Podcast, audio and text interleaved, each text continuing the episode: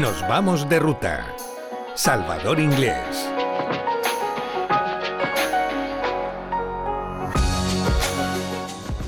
Pues eso es, nos vamos de ruta con Salvador Inglés, con el Centro Excursionista de Cartagena, que yo me imagino que ya estará poquito a poco eh, reorganizando actividades. No sé si tenéis ya eh, em, vamos, al siguiente mes todavía no. No porque, vamos, sabemos que no va a ser.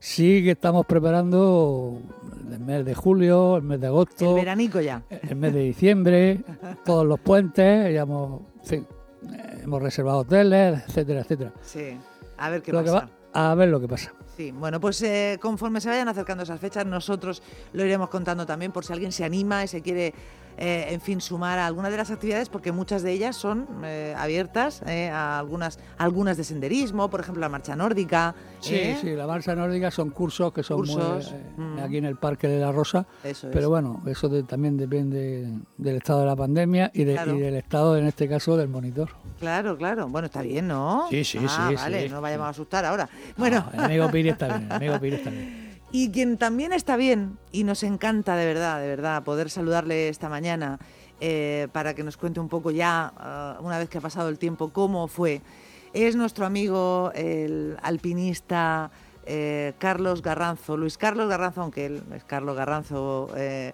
más conocido por, eso, por su segundo nombre, Carlos Garranzo, que, como digo, mm, bueno, pues se iba al K2, venía aquí a la radio para contarnos cómo iba a ser esa expedición y, tuvo que volver eh, a su pesar eh, un poco antes de tiempo.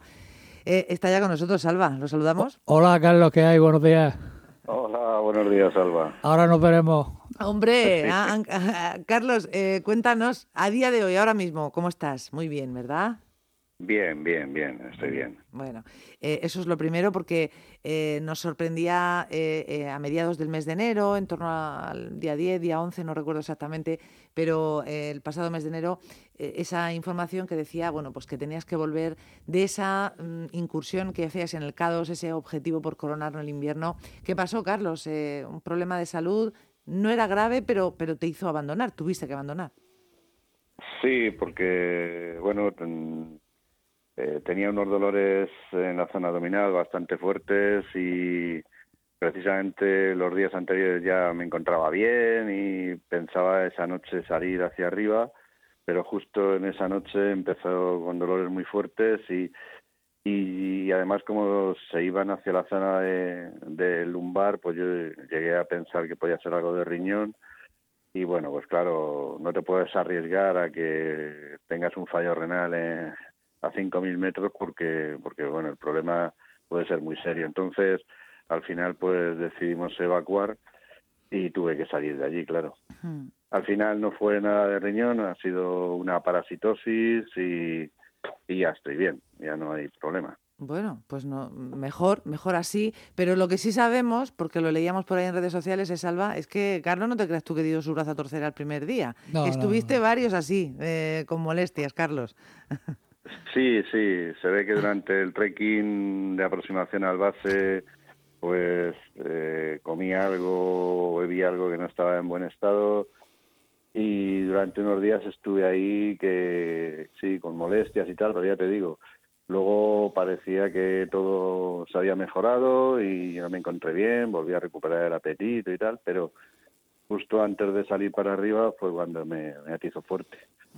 Ya, digo, pero mm, estoy segura de que eh, si no hubiera sido por ese dolor intenso, tú hubieras seguido. O sea, e, es decir, mm, cuando uno tiene así algunas molestias, pero está embarcado en una aventura como esta, eh, intenta apurar hasta el último, ¿no? Hasta el último minuto. Sí, claro. Ten en cuenta que, hombre, aparte del costo que tiene la expedición, eh, que nos parece el primer día, es que luego la ilusión que tienes por hacer el proyecto pues te mantiene ahí, ¿no? Entonces, a no ser que, veas que efectivamente ya pones en riesgo tu vida, eh, pues entonces sí decides irte, pero antes intentas apurar todo lo que puedes, claro.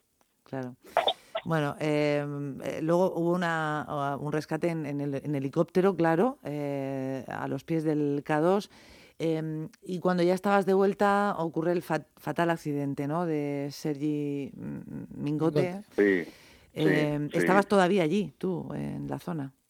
Sí, de hecho yo ya había llegado a Escardú, el pueblo de donde salen las expediciones, eh, ya me habían tratado, había ido al médico, me habían tratado, ya había mejorado y entonces mi intención era hacer un trekking de aproximación, un trekking de de siete, ocho días por la zona para, pues con la intención también de esperar un poco a ver si les daba tiempo a ellos a hacer la montaña y bajar y volvernos a encontrar todos. Pero, pero bueno, el día justo que iba a empezar el, el trekking me llegó la, la noticia, sí. Hmm. Entonces ya tuve que, que volver otra vez a Escardú y ocuparme de, del problema repatriaste el cadáver tú, te encargaste de sí, bueno, mm. eh, estuve allí intentando realizar todas las gestiones, acelerar las gestiones porque todo esto, los trámites son bastante lentos y normalmente pues se puede tardar hasta tres semanas en, en repatriar el cadáver, pero bueno, al final la verdad es que la embajada española en Pakistán, el embajador y el cónsul estuvieron eh, trabajando al máximo y gestionando todo lo más rápidamente posible y de esa manera en una semana pudimos salir de allí. Eh, muchas vueltas se le han dado, ¿verdad?, a ese accidente y, mucha gente dice, pero es que es un poco incomprensible, pero es que la montaña, Salva lo dice muchas veces, eh, la montaña es así, ¿no, Salva? La, montaña es así, ya, en alguna ocasión lo, lo, he dicho, donde está el cuerpo está la muerte, desgraciadamente ha tocado ahí y bueno, pues es lo que nos toca. Sabemos cuál es el juego de la montaña. Eh, sí, además, hmm. el, el, accidente que sufrió Sergi, eh, que bueno, claro, ahora se especula mucho, ¿no? Eh, con el suyo y con los demás que ha habido, porque al final han sido cinco los que han desaparecido, han fallecido allí. ¿De esta misma expedición, Carlos? No. Sí, sí, sí, sí, de esta misma, sí, sí, porque unos días después de la muerte de Sergi murió otro, bueno, un amigo que conocí allí en el campo base, eh, Atanás Stakov, un búlgaro, y que tuvo una caída también. Y luego, eh, ese mismo día, pero digamos al día siguiente, tres, tres alpinistas, entre ellos dos buenos amigos, eh, Juan Pablo Mor, chileno, con el que había ya compartido otras expediciones, el pakistaní Alisat Para, que también habíamos coincidido en algunas expediciones ya y éramos, éramos también buenos amigos, y John Snorri, un islandés que le conocí en esta expedición y que habíamos hecho buenas amistades, pues en el ataque a cumbre desaparecieron, no, no se encontraron los cadáveres, no sabemos exactamente qué pudo pasar.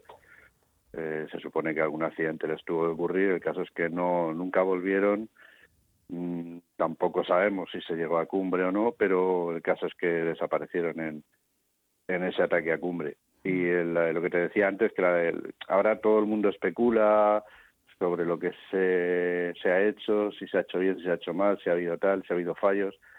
Y sobre la muerte de Sergi, pues que se ha tenido un fallo, que se ha sido un error suyo, y en absoluto, porque además, eh, bueno, eh, yo pude ver el, cadáver porque tuve que reconocerle, saqué fotografías y bueno, se han estudiado la fotografía y lo que fue fue una caída de piedras que le dio en la cabeza y, digamos que, que lo, mató en el momento, no no es que fuera un error suyo de, de que hizo algo inadecuado, sino que la, la, mala suerte, porque allí caían piedras todos los días. Yo cuando subí también cayeron piedras, pero la suerte es que eran más pequeñas y que no me dio ninguna, ¿no? Pero claro, tampoco hace falta hacer una piedra muy grande. Si te cae de arriba y te da en el sitio, pues claro, y es lo que le pasó a él. Tuvo la mala suerte que le dio en la cabeza y, y, vamos, lo dejó en el, en el acto, murió en el acto, vamos. Es, es, eso, es la montaña, es el riesgo que está ahí, pero y hay cosas que es que son eh, que no se pueden controlar por muchas medidas de seguridad que se lleven, por muy planificado que esté todo. Estas cosas pues acaban pasando, pero estáis hechos de una manera tan especial porque eh, Salva, mm, mm, creo que mm, se está ya, Carlos está ya pensando en cuándo vuelve al K2. Es normal, es, es así, Carlos. Sí, sí, sí. De hecho, bueno, ya estoy empezando otra vez a entrenar, que por cierto, pues, eh, me voy a por ahí a expediciones a montañas por ahí altas y luego aquí en la atalaya me lesiono. Anda. Eh, me he lesionado y bueno, ahora estoy un poquito recuperándome, pero ya estoy bien. Pero que sí, ya estoy, claro, hay que seguir. Eh, la vida sigue y los proyectos siguen. Mm. Y yo estoy seguro además que Sergi también eh, lo querría así y, de haber sido de otra manera, él seguiría también. ¿no? Entonces, eh, pues nada, yo estoy pensando en, en volver precisamente este verano al Cados otra vez y intentarlo de nuevo. en verano, claro. En verano, claro, porque el riesgo, el reto ahora era hacerlo en invierno. Al final se coronó, ¿no? Eh, diez nepalíes, ¿no? Llegaron a, la. justo, el, justo el mismo día que, que falleció Sergi, ese mismo día, eh, diez nepalíes hicieron cumbre, sí. Bueno, pues el reto se consiguió. Lástima que Sergi no pudiera verlo, que, que Carlos no pudiera llegar a participar por este inconveniente, pero en fin, eh, una expedición desde luego que no olvidarás nunca. ¿Qué fue lo, qué fue lo más duro, además de los dolores? Eh, cuéntanos, mm, mm, no sé, eh, ¿qué, sentiste allí? Hacía un frío, claro, que pelaba, ¿no? Eso Sí, sí, el caos invernal, bueno, todas las montañas en invierno tengan la altitud que tengan son más complicadas que en verano, pero claro, hablando de un 8000 y hablando del K2 en particular, mucho más. Eh, el monte es completamente diferente porque en verano hay bastante más nieve y, naturalmente las temperaturas son más benignas, ¿no? Eh, este año no había nevado, no nos nevó ningún día, se puede decir, y claro, lo que había eran vientos muy fuertes y claro, arrastra toda la nieve que hay en la montaña, con lo cual la montaña presentaba pasos bastante más técnicos que en verano porque no había nieve, sino que era hielo, hielo duro y bueno, pues eh, eso dificultaba el tema. Y frío mucho, de hecho la primera noche que llegamos al campo base eh, registramos 33 grados bajo cero eh, solo la primera noche ya para hacernos al cuerpo a lo que venía. Esto es la montaña, venid, venid, venid, que, que os estoy esperando. Madre mía, qué, qué, barbaridad. Entonces, mm, bueno, planificando esa excursión para, para el verano, mmm, dices, por cierto, es que me ha dejado un poco preocupada, que te has lesionado, pero estás bien, ¿no? Ha sido una cosa ligera, Sí, ¿no? sí, ha sido una tendinitis en, en una rodilla, Vaya. pero ya, ya, ya me permite desplazarme, ya tengo mm. todavía un poquito de dolor, no para forzar todavía, tengo que estar una semanita más en reposo, pero, pero bueno, ya me permite hacer una vida más o menos normal. Bueno. Pues nada, eh, seguiremos hablando con él que nos vaya contando, ¿no? ¿Para cuándo? ¿Para el verano lo del K2, pero para qué mes más o menos? ¿Las vacaciones? Bueno, la, la, idea sería más o menos salir de aquí pues a mediados o finales de junio para realizar la expedición durante el mes de julio. Para a primeros de agosto pues comenzar el regreso. Lo que pasa es que también haremos coincidir seguramente pues sobre el final de julio, primeros de agosto, unos cuantos amigos de Sergi eh, pues van a organizar un trekking hasta el campo base del K2 y allí hay un, una zona que le llaman el memorial que pues donde hay placas y tal de recuerdo de las víctimas que ha habido en la zona y quieren llevar una, una placa y también mm. eh, por parte de los amigos chilenos pues eh, eh, también van a ir para allá y coincidiremos todos, me imagino, en el, en el trekking este, mm. pues para... Si yo estoy allí, pues claro, como yo estoy al lado, pues nos juntaremos allí y llevaremos y haremos el homenaje, allí. Mm, ese homenaje merecido eh, a un hombre, bueno, pues que, como siempre se dice, murió haciendo lo que más le gustaba.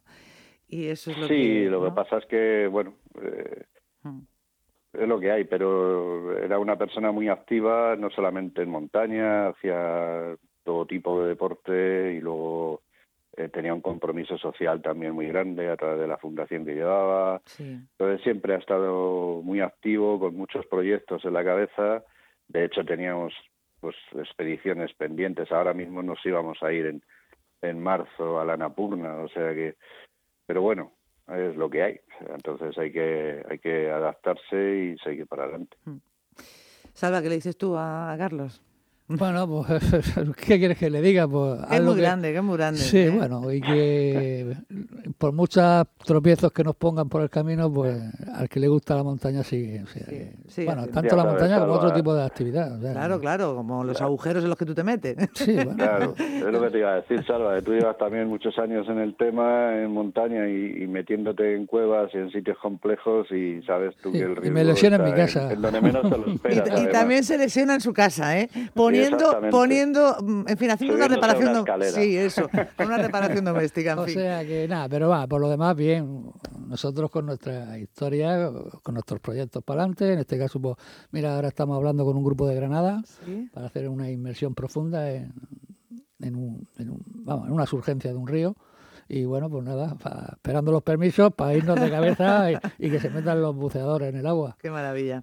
Pues Carlos Garranzo, no tenemos más tiempo, eh, pero aquí estamos. A ver si de aquí a un tiempecito, pues eh, mm, todo esto ya se ha normalizado mejor, puedes venir a la radio y hacemos otra charlita eh, contando todo lo que llevas entre manos, que esta es tu casa, ya lo sabes. Muy bien. Muchas gracias. Muchas gracias, Carlos. Eh, nos vemos ahora, Carlos. adiós, adiós. Bueno, eh, y Salvador Inglés, mm, ¿cómo tienes eh, la cita con Carlos? pues te vamos a dejar ya para que pueda, para que podáis veros. y la semana que viene seguimos contando cosas. Pues sí, una rutica pequeña por aquí por Cartagena. Venga, genial. Pues no, nos quedamos a la espera de esa ruta. Gracias, Salva. Gracias a ti, Lola. Hasta la semana que viene.